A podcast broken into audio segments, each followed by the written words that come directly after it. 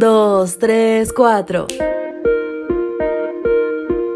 Había sido un empresario próspero en su país, pero comenzó a ser extorsionado y a recibir amenazas. ¿Qué tal? Excelente mañana, ya es 17 de septiembre. Bienvenidos todos, este es tu devocional matutino y te saluda Ale Marín. Con mucho gusto te recibo en esta mañana, compartiendo contigo el mensaje titulado Dios siempre nos reúne. Y claro que esta mañana se hace realidad.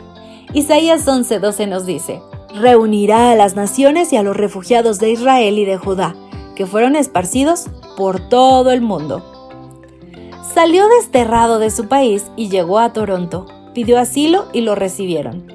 Fue un choque cultural fuerte y un cambio del cielo a la tierra.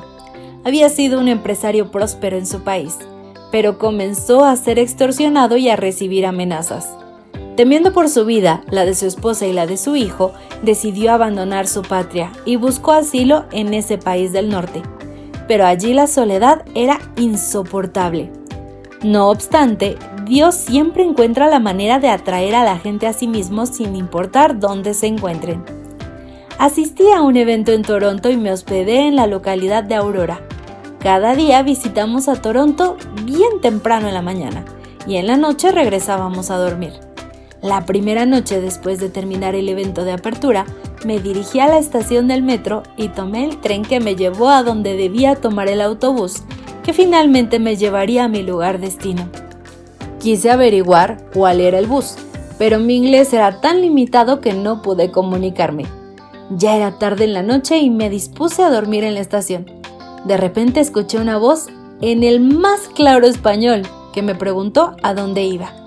Me indicó que habían pasado tres buses de esos y que el siguiente sería el último. Efectivamente llegó y nos fuimos en el autobús. Me llevó aquella noche a su casa, me ofreció de todo, hasta me invitó a hospedarme allí. Fue entonces cuando me percaté de su gran soledad. Nos hicimos amigos. Un día jugamos fútbol con la familia. Finalmente le dije que en Toronto había muchos hispanos de diferentes países y que él podía amistarse con ellos. Le presenté al anciano de la iglesia y efectivamente comenzó a asistir con su familia. Gracias al compañerismo y a la amistad, comenzó a estudiar la Biblia y aprendió del mensaje de salvación. Hoy cuando más comunicados estamos gracias a las redes sociales, es cuando más soledad experimentan muchos.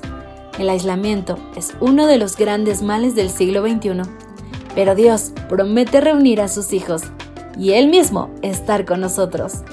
Si hoy te sientes solo o aislado del mundo, arroba Dios te dice, la iglesia es el lugar donde te puedes reunir conmigo y con otras personas que me aman.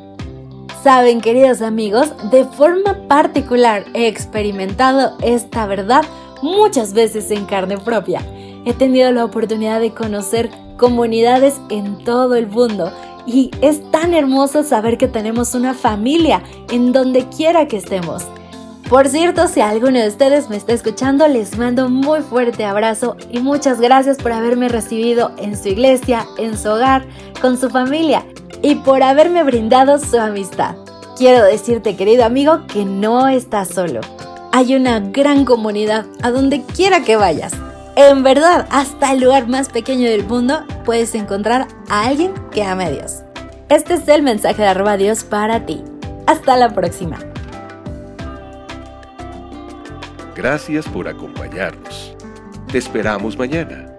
Te recordamos que nos encontramos en redes sociales Estamos en Facebook, Twitter e Instagram como Ministerio Evangelike. Y también puedes visitar nuestro sitio web www.evangelike.com.